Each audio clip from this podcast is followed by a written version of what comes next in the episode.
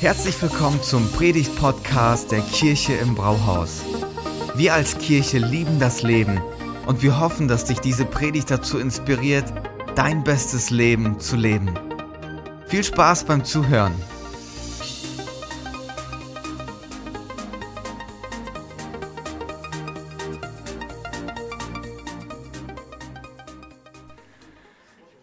So, Abschluss unserer Themenreihe. Ich fand die richtig gut. Ihr auch? Also mir hat, ja, also das war, jetzt, das war jetzt keine Einladung, um für mich zu klatschen, sondern ich war richtig überzeugt von dieser Reihe. Ähm, und heute ähm, machen wir den Abschluss, endlich Montag. Ich will euch diesen schönen sonnigen Sonntag nicht vermiesen, aber morgen ist Montag. Morgen ist Montag. Ihr wisst, was das heißt, oder? Einige denken sich schon so, boah, Schreck, lass nach. Genau so fühlt sich das an. Schon wieder Montag. Aber äh, einige sind so, die sind dann auch die ganze Woche so. Ähm, aber es gibt noch andere. Das nächste Bild bitte. Ähm, so fühlen die sich. Oh nein, das ist Montag. Ähm, wenn Montag über uns nachdenkt, dann das nächste Bild bitte. Ja, ganz genau. Man will einfach nur weg. Und jeder hat seine Montagsfrisur, sogar Mona Lisa, können wir das mal sehen? Und ähm, vielleicht noch ein Bild für euch, wie ich mich fühle. Ich bin Pastor, ich habe Montag frei. Während bei euch das Wochenende zu Ende geht, heute Nachmittag geht es bei mir gerade erst los.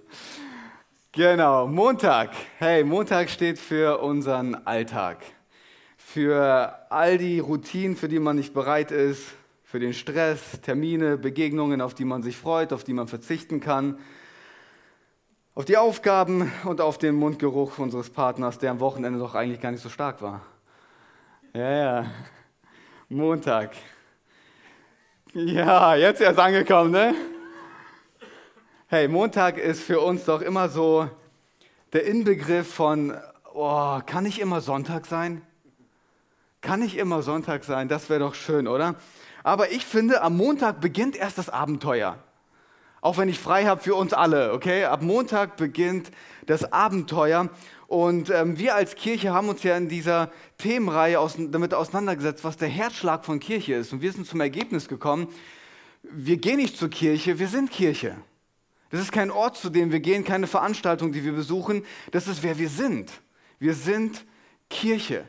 Und das beginnt am Montag. Aber wir kommen hierher, wir werden inspiriert, aber das Umsetzen, das Leben davon, das beginnt erst am nächsten Tag. Und ich möchte mit uns heute Morgen uns das anschauen, wie, wie das eigentlich in unserem Alltag aussehen kann. Ähm, das zu leben, was wir am Sonntag hören oder den Auftrag zu leben, den Jesus uns gegeben hat. Weil ich bin 100% davon überzeugt, dass er jedem von uns, ähm, mit jedem von uns eine Geschichte schreiben möchte. Und diese, dieser Inhalt der Geschichte, ähm, beinhaltet nicht nur, dass wir einmal die Woche inspiriert werden, sondern dass wir Tag für Tag ähm, das Leben und damit einen Unterschied machen. Wenn du noch keine Freundschaft mit Jesus hast und du bist heute Morgen hier, dann bekommst du heute einen exklusiven Einblick in das Abenteuer eines Christen. Okay? Du bekommst ganz, ganz exklusive Einblicke, weil ich glaube, dass es super wertvoll ist, wenn wir so gemeinsam unterwegs sind. Hey, alle von uns ähm, haben verschiedene Beziehungskontexte. Morgen, wenn du zur Arbeit gehst, du bist vielleicht eine Führungskraft, bist vielleicht ein Mitarbeiter, bist ein Teamleiter oder Mitglied von einem Team, Schulklasse, Familien. Wir haben alle unterschiedliche Kontexte und in diesem Kontext gibt Jesus uns einen Auftrag. Und dieser Auftrag da höre ich immer wieder, dass Leute sagen, Thomas, wie, wie geht denn das ganz praktisch im Alltag? Wie setze ich das denn um?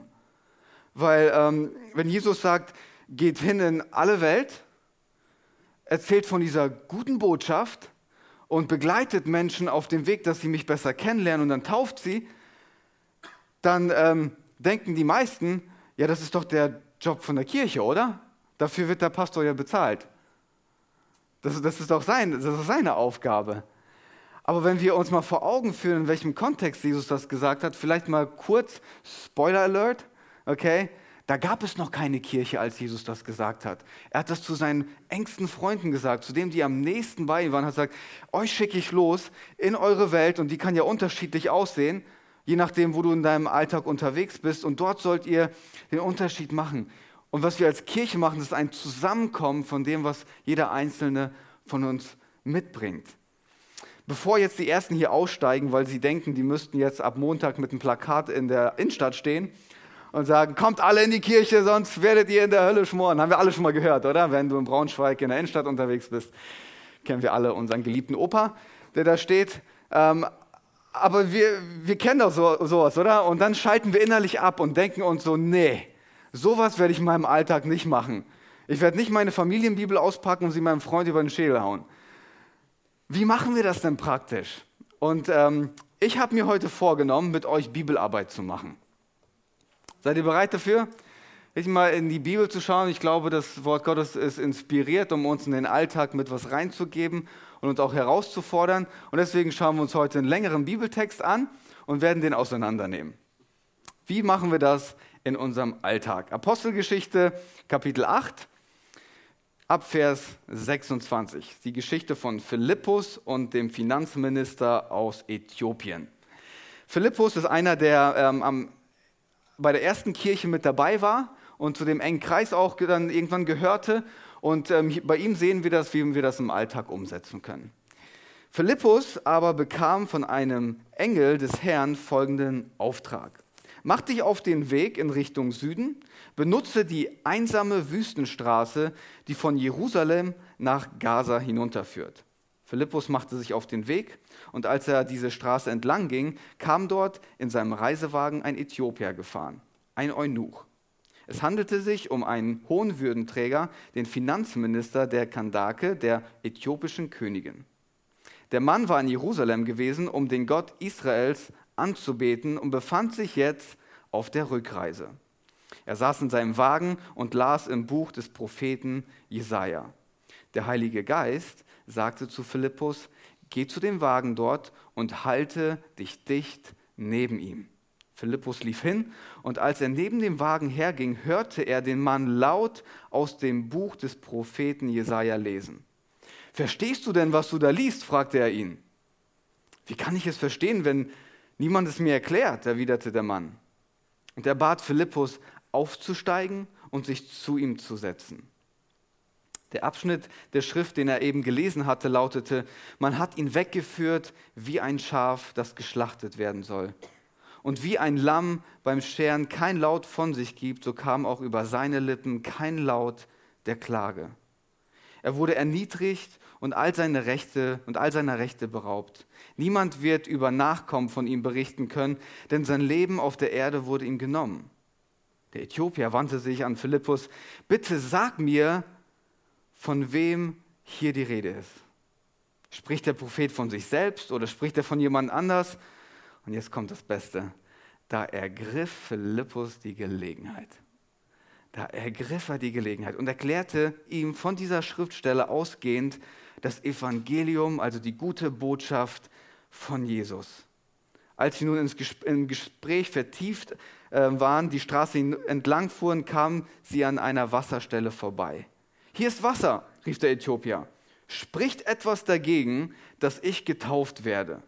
Er befahl, den Wagen anzuhalten. Beide, Philippus und der Äthiopier, stiegen ins Wasser und Philippus taufte den Mann. Richtig coole Geschichte. Eine richtig coole Geschichte. Und ich glaube, dass wir für unseren Alltag ganz viel dort mit rausnehmen können. Der erste Punkt, aufgeteilt in drei Punkte, ist, dass wir einen Wegweiser für unseren Alltag brauchen.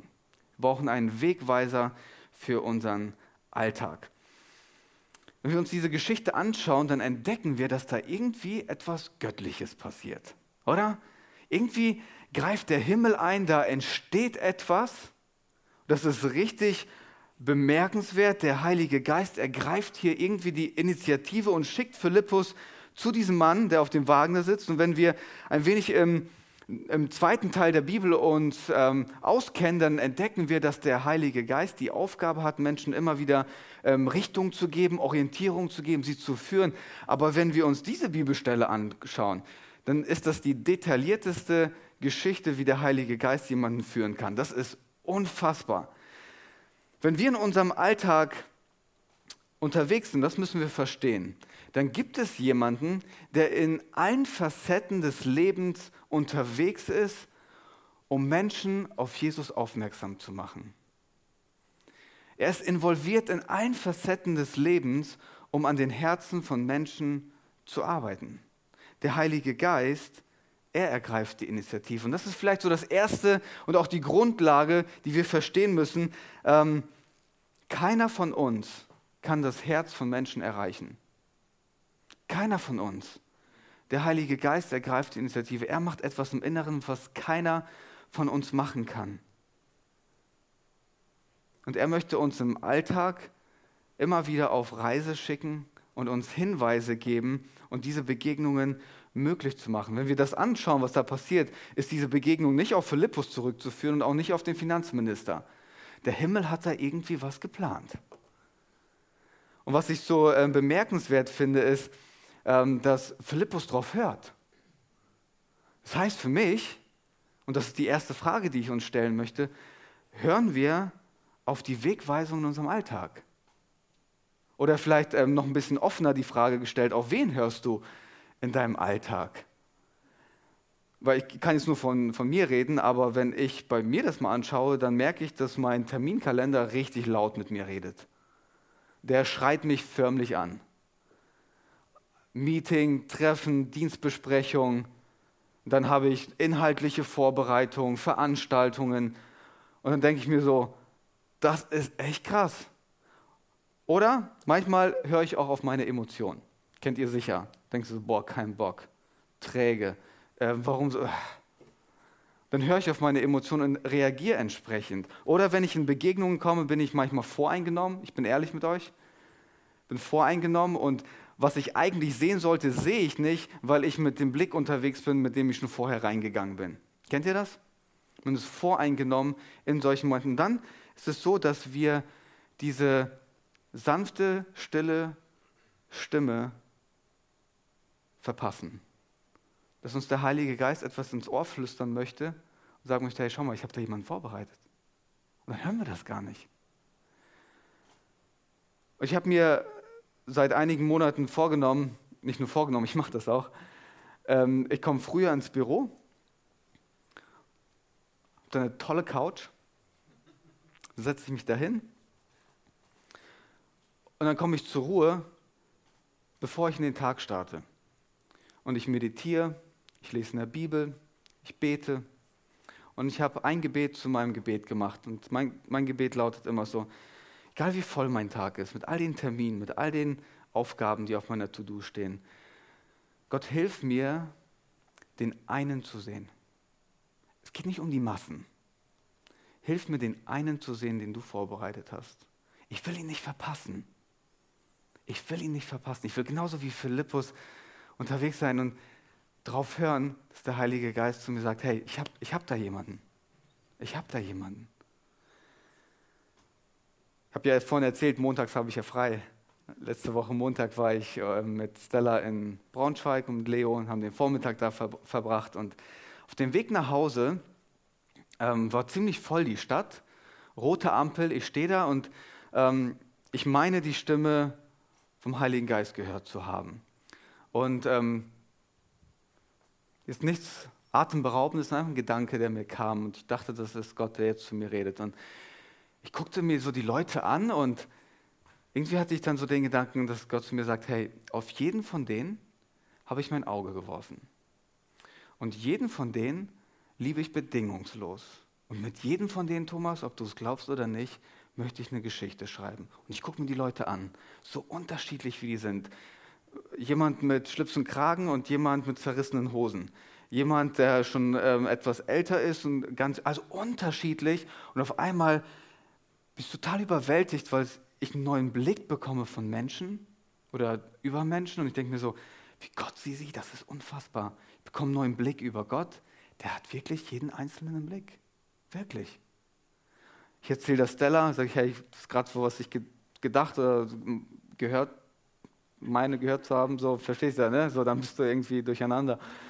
Und wir beide total überwältigt und gleichzeitig das Ergebnis davon war, dass in uns eine Sehnsucht entsteht, dass wir beide sagen, Gott, bitte zeig uns den einen.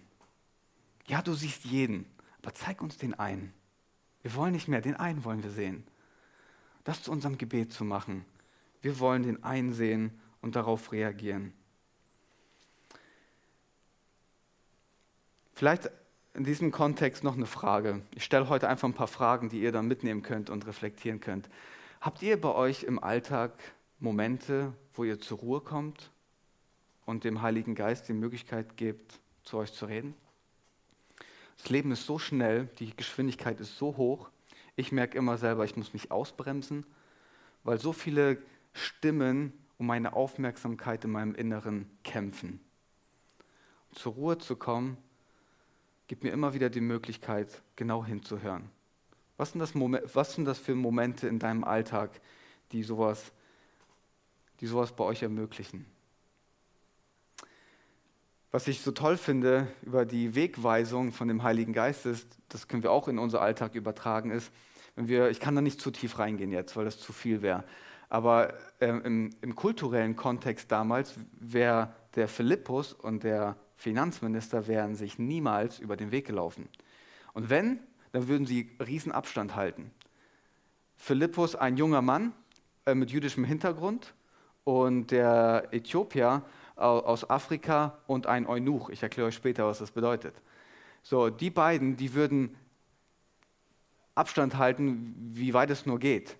Aber wenn der Heilige Geist uns Wegweisung gibt, dann überschreitet er unsere eigenen Barrieren, die wir auf, uns auferlegen und führt uns zu Menschen, zu denen wir vielleicht auch natürlicherweise nicht gehen würden. Und das hilft mir einfach zu verstehen, hey, er hat wirklich jeden im Blick. Auch wenn ich Leute abschreibe, er nicht.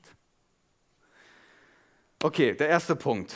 Der Heilige Geist möchte uns im Alltag Wegweisung geben. Er ergreift aber die Initiative. Und an uns liegt es, offene Ohren zu haben und den Blick dafür zu haben, wen er gerade sieht. Das zweite ist, es braucht jemanden. Ich habe es genannt, es braucht dich.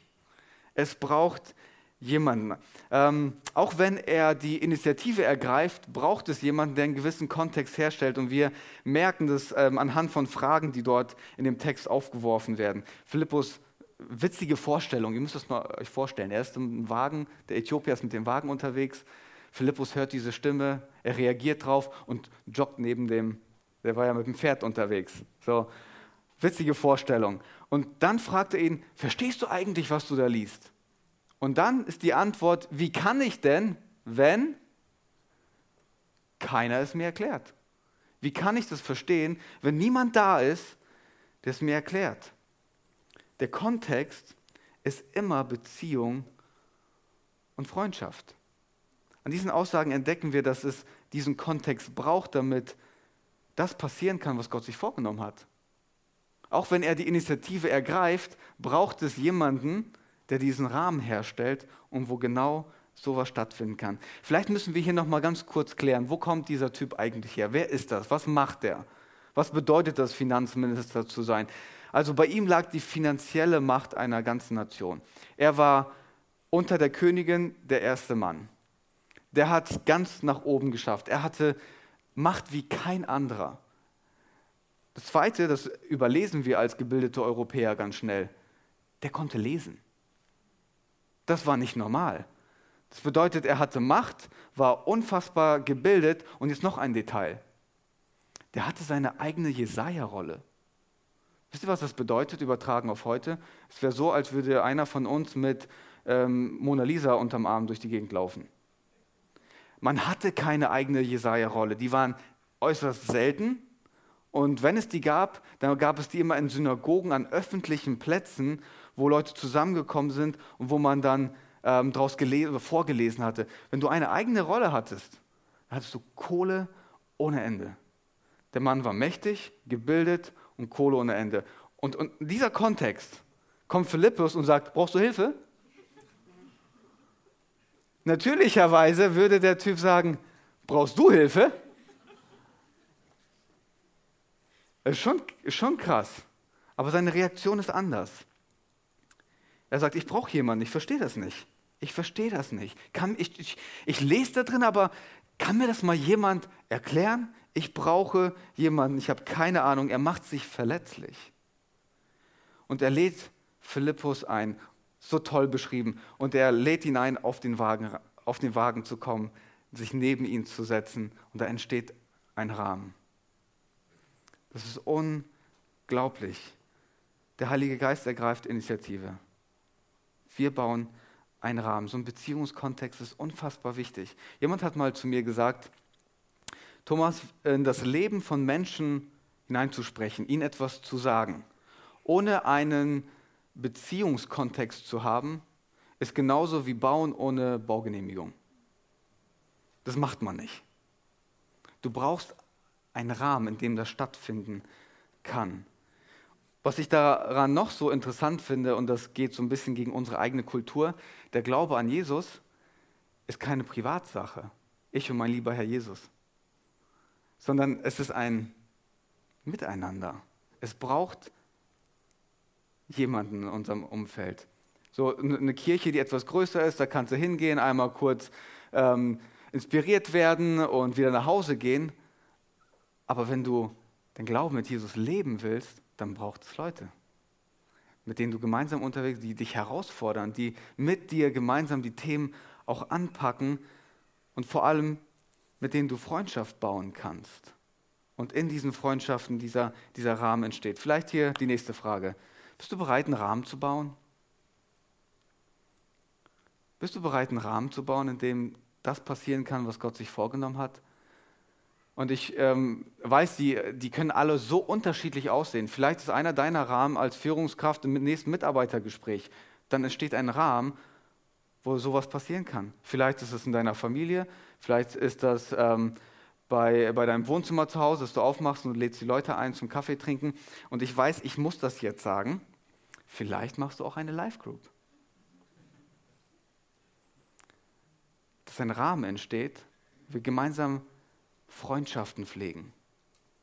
Nicht irgendwelche Missionsopfer kreieren, sondern Beziehungen, Freundschaften, miteinander unterwegs sind, so einen Rahmen aufzubauen, damit Begegnung stattfinden kann.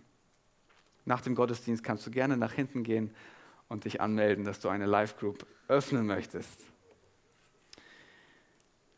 Wenn wir im Alltag erleben wollen, dass Menschen mit Jesus in Kontakt kommen, dann braucht es dich. Dann braucht es dich. Kirche ist auch toll, ist sogar sehr wichtig, aber es braucht dich in deinem Alltag. Philippus steigt auf den Wagen und da entsteht Nähe. Auf einmal kann er den Herzschlag hören. Was bewegt den Typen eigentlich? Was ist denn da los bei ihm? Und das ist richtig krass. Am Ende lässt er sich sogar taufen Philippus hat offensichtlich einmal ganz kurz das ganze Evangelium erklärt, inklusive Taufe. Nicht schlecht. Aber wieder, das ist keine anonyme Erfahrung.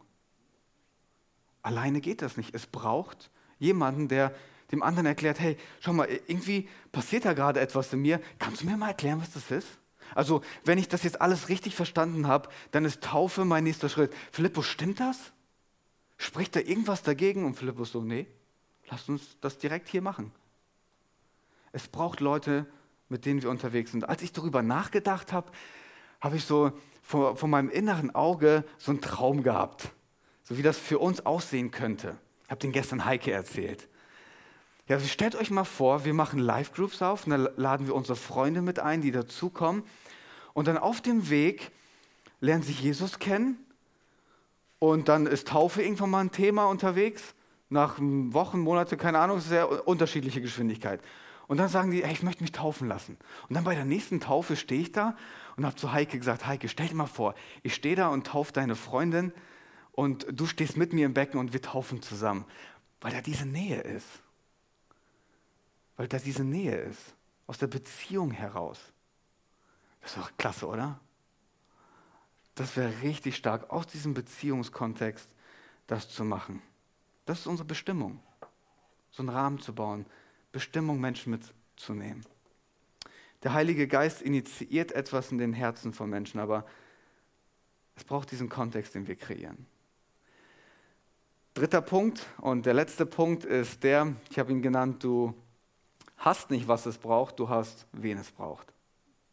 Du hast nicht, was es braucht, du hast, wen es braucht. Ähm, das ist mein Lieblingspunkt. Jetzt müsst ihr genau aufpassen. Das ist mein Lieblingspunkt. Ähm, wieder ein bisschen kulturell und historischen Kontext dazu. Der Finanzminister, der war gerade in Jerusalem, um was zu machen? In den Tempel zu gehen und zu beten. Und ähm, ihr müsst euch das mal vorstellen. Jemand in seiner Position sagt zu seinen Mitarbeitern, ich bin jetzt mal für Monate weg, weil ich in den Tempel gehen möchte. Monate eine gefährliche Reise auf mich nehmen, um in einen Tempel zu gehen. Da würden die Leute doch sagen, warte mal, wir haben doch hier auch unsere eigenen Tempel, unsere Religion, unsere Götter. Warum musst du nach Israel gehen? Offensichtlich hatte der Typ irgendwelche offenen Fragen innerlich, ist irgendwie nicht angekommen auf der Suche. Er hat es zwar karrieremäßig ganz nach oben geschafft, aber irgendwie trotzdem unglücklich. Und jetzt ist das krasse Folgendes, die Bibelwissenschaftler sind sich da einig, die sagen, offensichtlich wusste er nicht, dass wenn er in Jerusalem ankommt, dass er gar nicht in den Tempel darf. Ich habe euch ja vorhin kurz angedeutet, er war ein Eunuch.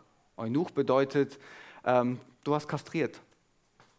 Weil in, ähm, in Äthiopien war das so, dass wenn du Karriere machen wolltest, hast du ganz unten angefangen und du musstest auf die Frauen im Königshaus aufpassen. Und ähm, damit da nichts schief geht, schnipp, schnapp. So, fürs Leben gezeichnet.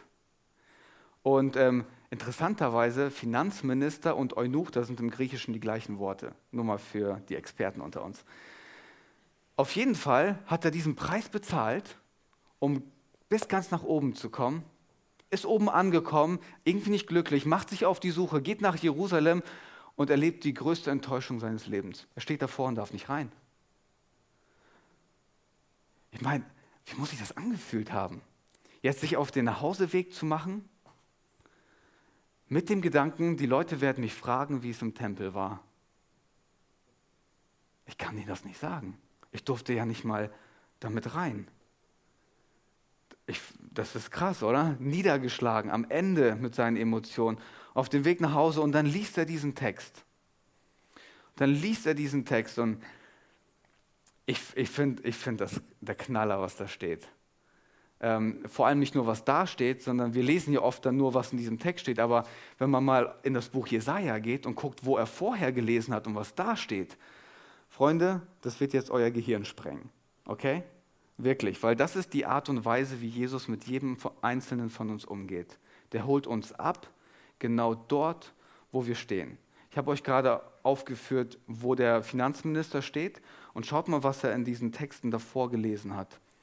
Ein Ausländer, hat er sich schon mal angesprochen gefühlt, der sich dem Herrn zugewandt hat, soll nicht sagen, bestimmt wird der Herr mich wieder ausschließen aus der Gemeinschaft seines Volkes. Da musste ich gedacht haben, hey, das habe ich aber gerade erlebt. Aber warum sagt Gott das? Ich, war, ich wurde ausgeschlossen.